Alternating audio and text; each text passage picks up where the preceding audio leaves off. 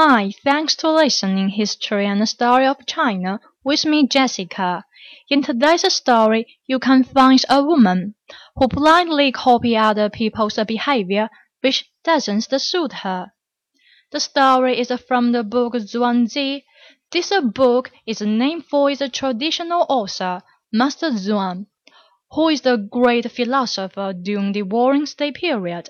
Let's find out today's story.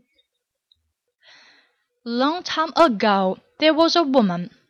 Her name is the Dong Shi. To tell the truth, she was not much to look at. Will this ugly woman have longed to be as attractive as her neighbor, Xi Shi, who was the most beautiful woman in the country. One day the beautiful neighbor was toted back home, with her hand pressing her chest. Because of his the ache in her heart, her face paled, her brows furrowed. As it happens, the ugly woman was also walking back home and saw her neighbor.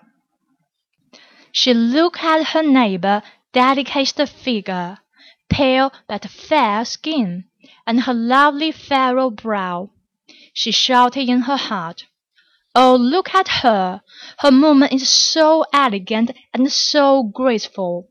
The figure, the skin, even the wrinkle on his brow made her more beautiful than ever."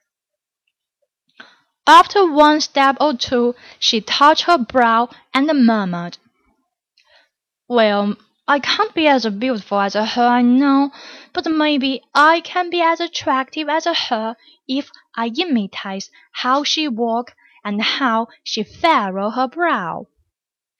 Later on the street you can find this woman was toted back and forth on the street, pressing her chest with one hand and furrowing her brow as hard as she could. It seems like she really suffered from serious illness. Her behavior was so terrifying that all the people on the street ran as fast as they could. And this is the end of today's story. I think this woman could be as attractive as a neighbor when she knew how to maximize her own strong point and rather just blindly copy other people's behavior. That is the end of today's story.